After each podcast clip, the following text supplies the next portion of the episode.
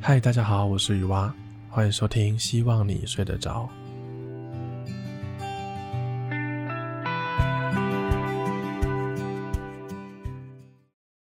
今天的故事呢，是根据一个古代诗人的一首词改编的，算是第一次尝试，希望大家会喜欢。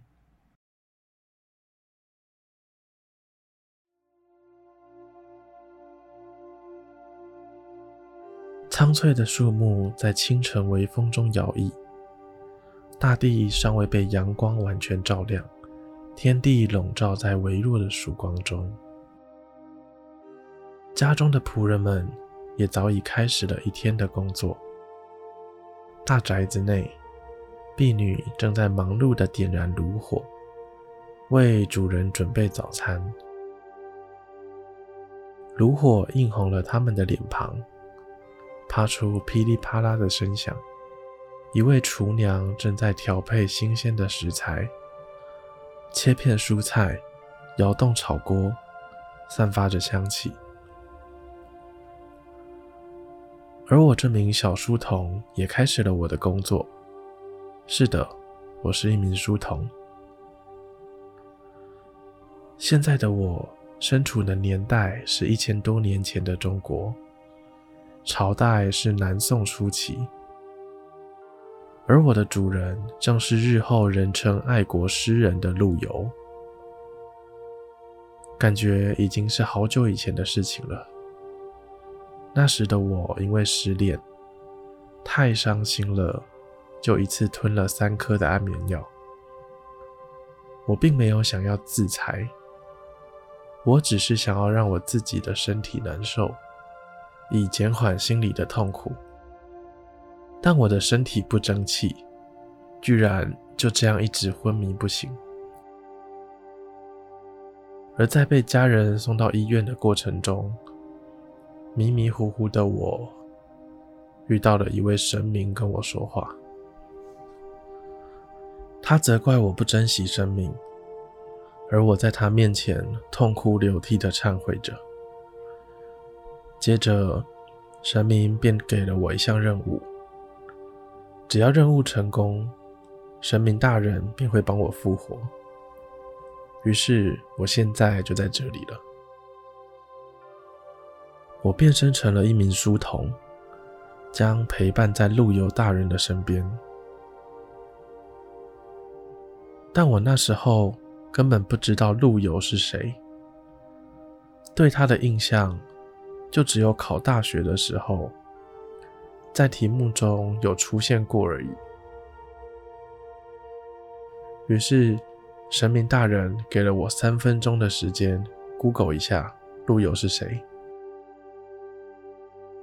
陆游是一位南宋的诗人、词人。他小时候虽然身在望族，家中有许多为官的人，但陆游出生的时候，便遇上了靖康之变，叛乱造成了北宋灭亡。陆游全家到处逃难，最终逃到了老家山阴，才开始了比较安定的生活。据说陆游十二岁的时候便小有名气，他会写诗，会舞剑。十九岁的时候和表妹唐婉成婚。一个温柔聪慧，一个博学多才，他们恩爱甜蜜。但过了两年之后，陆游的科举没有考上，母亲觉得是唐婉害了他，所以命令陆游休妻。虽然陆游不愿意，但母亲的坚持，以及当时孝道大为天的社会理念。只能让陆游跟唐婉离婚。陆游也是一个著名的爱国诗人，但因为当时朝廷的主和风气，让陆游频频的被贬官，他的心中抱负以及感情皆不得志，令其郁郁寡欢一生。而神明给我的任务是，在不能伤害陆游母亲的前提下。让陆游跟唐婉不分开，要扛住陆游母亲的压力，让两人不另娶不改嫁，愿意相守一生，就算成功了。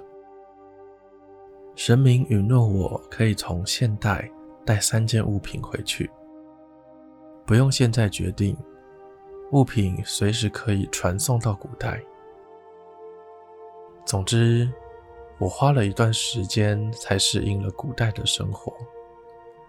今年是我穿越过来的第二年，而这年陆游刚满二十一岁。这天，整个家中的气氛都很沉重，下人们一个个都低声的说话，小心翼翼的完成自己手边的工作，尽量不去引起老夫人的不悦。而我也不例外，只要有人稍微惹到了老夫人，受到的责罚，那可真是不太好受。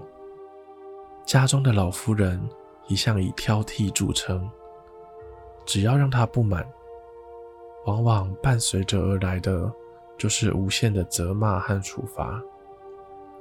家中的下人们都尽量的避免引起她的怒火，不论是多年经验的老人，还是新来的仆人，只要惹老夫人不开心，她就会毫不留情面的骂人。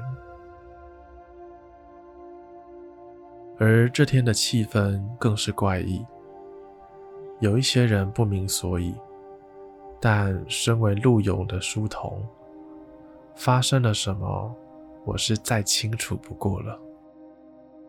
陆游公子的科举落榜了，陆游是整个家的骄傲，更是老夫人的心头肉。他一直致力于学习。试图在官场中谋求职位，报效国家。长期以来，他埋首于书海，为了追求学问，牺牲了休息时间。只有和唐婉小姐在一起的时候，才能够放松。我时常在书房整理她的藏书，看着那些卷轴和古籍。我会在心底默默的为她加油，即使我已经知道他四十岁后才会成功入仕。而这次的科举落榜，让整个家中都陷入了震撼之中。消息传开之后，老夫人变得更加严苛，她将自己的不满和焦虑。转嫁给了家中的每一个人，不仅是仆人们，就连庭院中的花草，似乎也因为老夫人的不如意而低垂着头。老夫人甚至开始责怪唐婉小姐，责备都是因为她，才让陆游公子无心学习。从一开始的言语数落，到后来。一直嚷嚷着要把他赶出家门。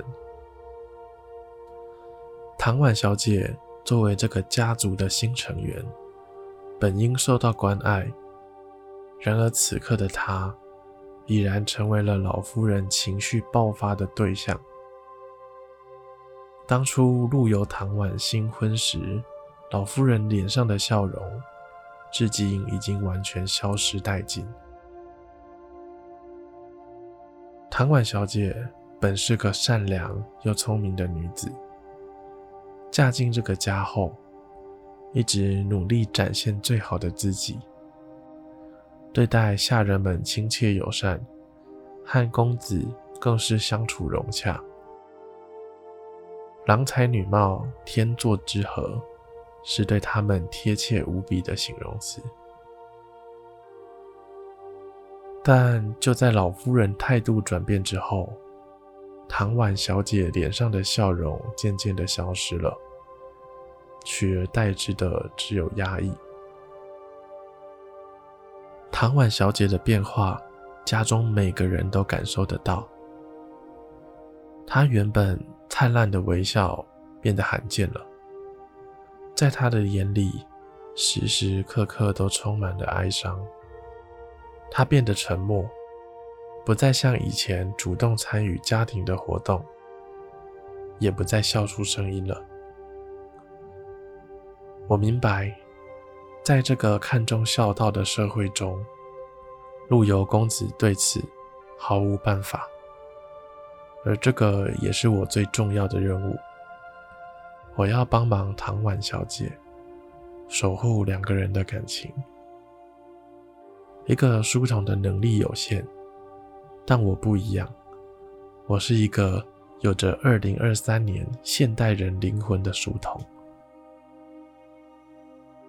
日子一天天的过去了，在老夫人的逼迫之下，陆游与唐婉小姐离婚了。对此我毫无办法，因为我还需要一个月才能联系上神明大人，才能获得现代的工具。这两年的时间让陆游家一切都变得不一样了。当时结婚有多欢乐，现在就有多凄凉。看着两人分别时看向对方的眼神，我感到很悲伤。我心里想着，要是我是陆游，我就直接搬出去住，才不会管我妈想什么呢。他们分开了一个月后，我敲了敲陆游公子的房门。在这天，我已经成功从现代召唤出了一些道具了。我手中是两台无线对讲机。以及一大箱的电池。我知道陆游公子偷偷买了一座宅院，距离这个家大约有一点五公里。公子只要有时间都会偷偷的去探视，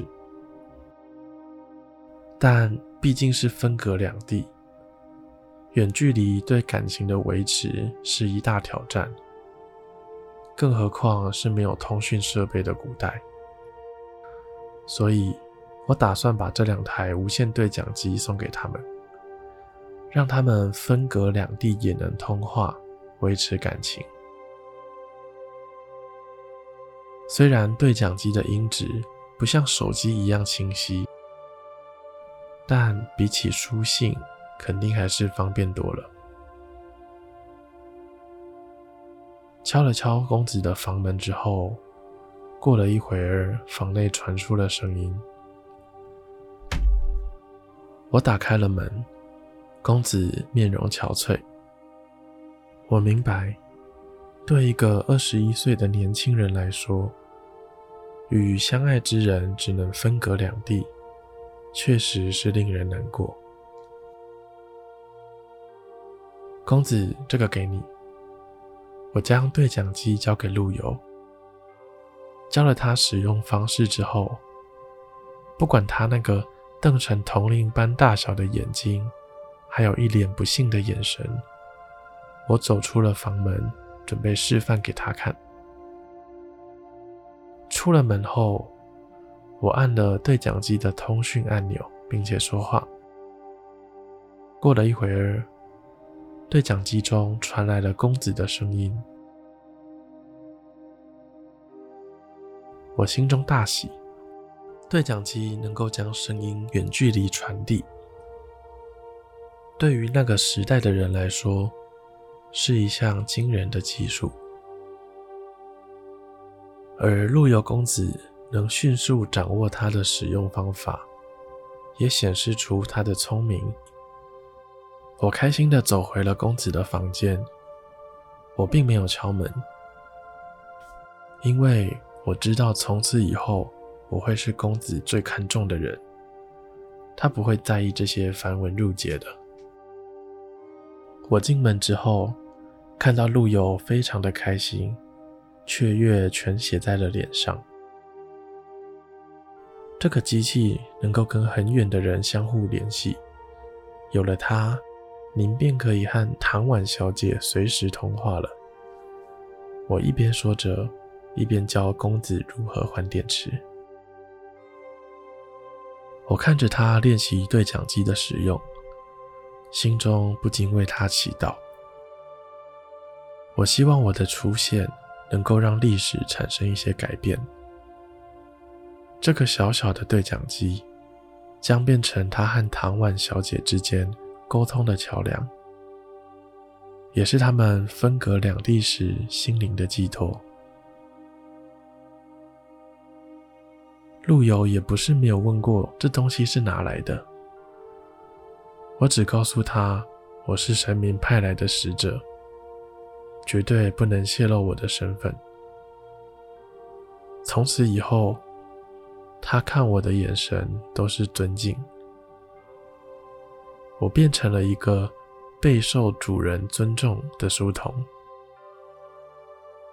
我在同个晚上，也把另一个对讲机带去给了唐婉小姐。唐婉小姐的反应跟陆游公子一模一样。我猜。他们今晚是不用睡觉了。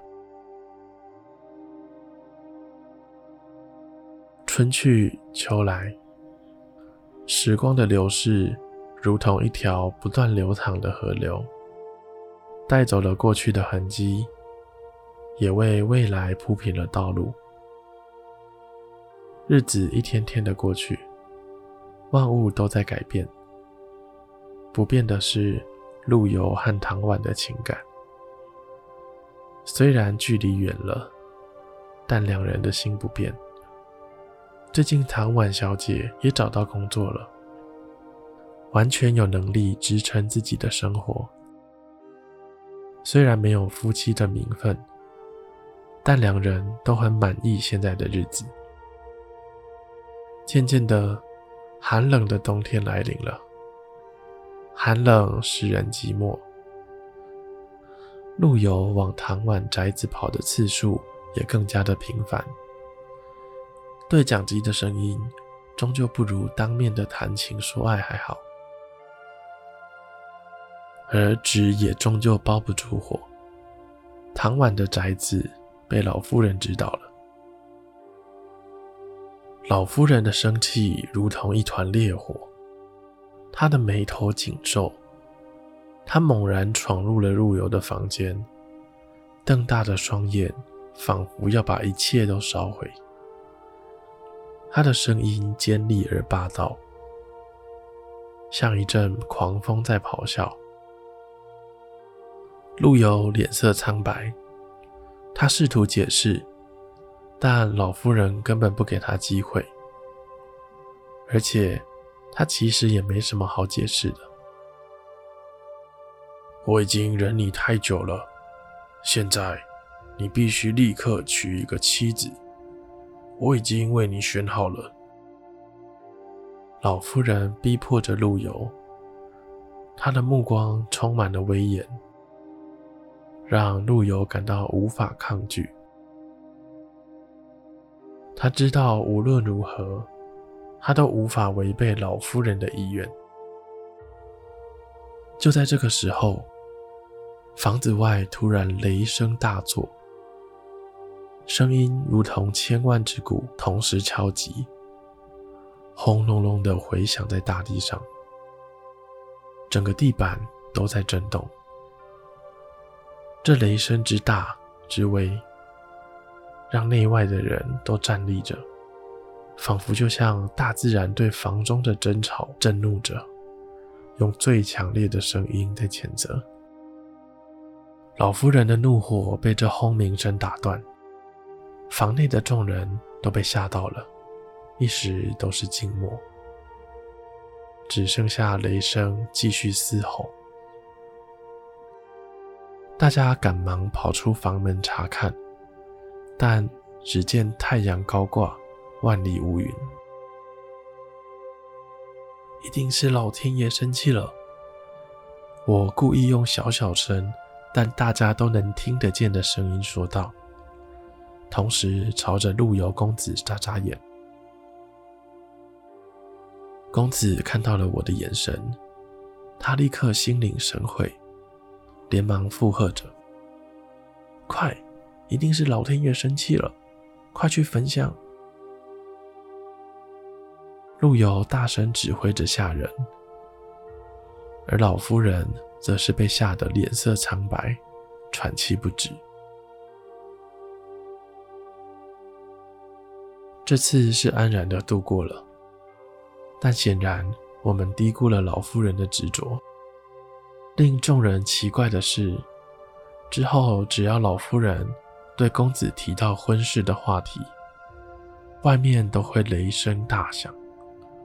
老夫人害怕真的遭受天谴，从此以后也都不再提起此事了。其实这雷声也没什么，只是我事先把召唤过来的几组蓝牙重低音音响埋进了家中各个角落的土壤里。只要我操作手中的遥控器，事先已经下载好的打雷音效便会播放出来，吓死那个老妇人。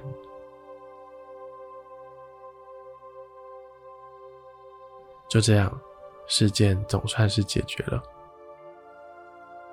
但虽然老夫人已不再逼迫公子结婚，但她还是暗中派人将唐婉小姐的宅院收回。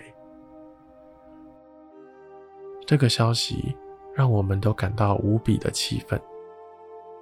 唐婉小姐一直都是我们这些仆人眼中的天使，她被迫离开已是不公平，但连住在外面都还要被驱赶。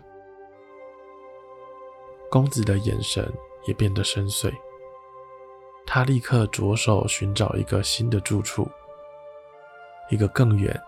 连他母亲都找不到的地方。事情发展至此，又到了我该出场的时候了。我带着公子来到一块空地，公子现在对我言听计从，他乖乖地跟在我后面，让我有点不习惯。到了一处偏远的空地后，我召唤出了一台大型的露营车，以及一个豪华露营组。露营车的顶部是太阳能板，它能供应整台车的电力系统。车的内部设施非常的齐全，柔软的皮质沙发围绕着精致的木质边桌，坐在沙发上。可以透过玻璃窗欣赏外面的美景。沙发一旁还有一个精致的小厨房，厨房拥有不锈钢的设备，还有大理石的台面。这个厨房提供了一切所需要的工具，无论是烹饪晚餐，还是做一壶热咖啡都可以。但他们没有咖啡豆。应该是只会泡茶吧，我想。此外，露营车还有一个卧室及浴室。为了防止外人怀疑，我还特意把外观弄得老旧一点，用木头包覆着。前方拴着两匹马，让这台露营车看起来更像马车一点。但马是绝对拉不动的，还是需要有驾驶。接下来的一个礼拜，我教着陆游如何开车，如何搭帐篷。等到陆游学会后，我们便一起把唐婉小姐接过来，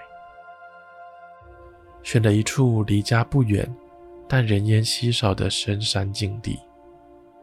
一起替唐婉小姐布置新家。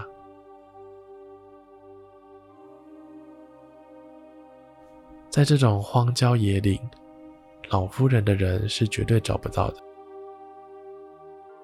等到景色看腻之后，还可以随时开走，转换阵地。就这样，白天陆游会在家中读书。准备下一次的科举考试。下午晚膳用完之后，公子便会偷偷的出门，找到唐婉小姐共同生活。而这时候呢，我会在陆游公子的书房内，如果有重要紧急的事，便会用对讲机跟他们沟通。美好的日子就这样一天一天的过下去了。某天，我也被认定完成了任务，传送回了现代。回到现代之后，我打开手机搜寻，来自陆游及唐婉著名的两首《钗头凤》已经消失了。陆游晚年的那些思念唐婉的诗词也都不见了，取而代之的是其他更美好的文字。我也在心底衷心的替那两个人祝福。今天的故事就讲到这里，大家晚安。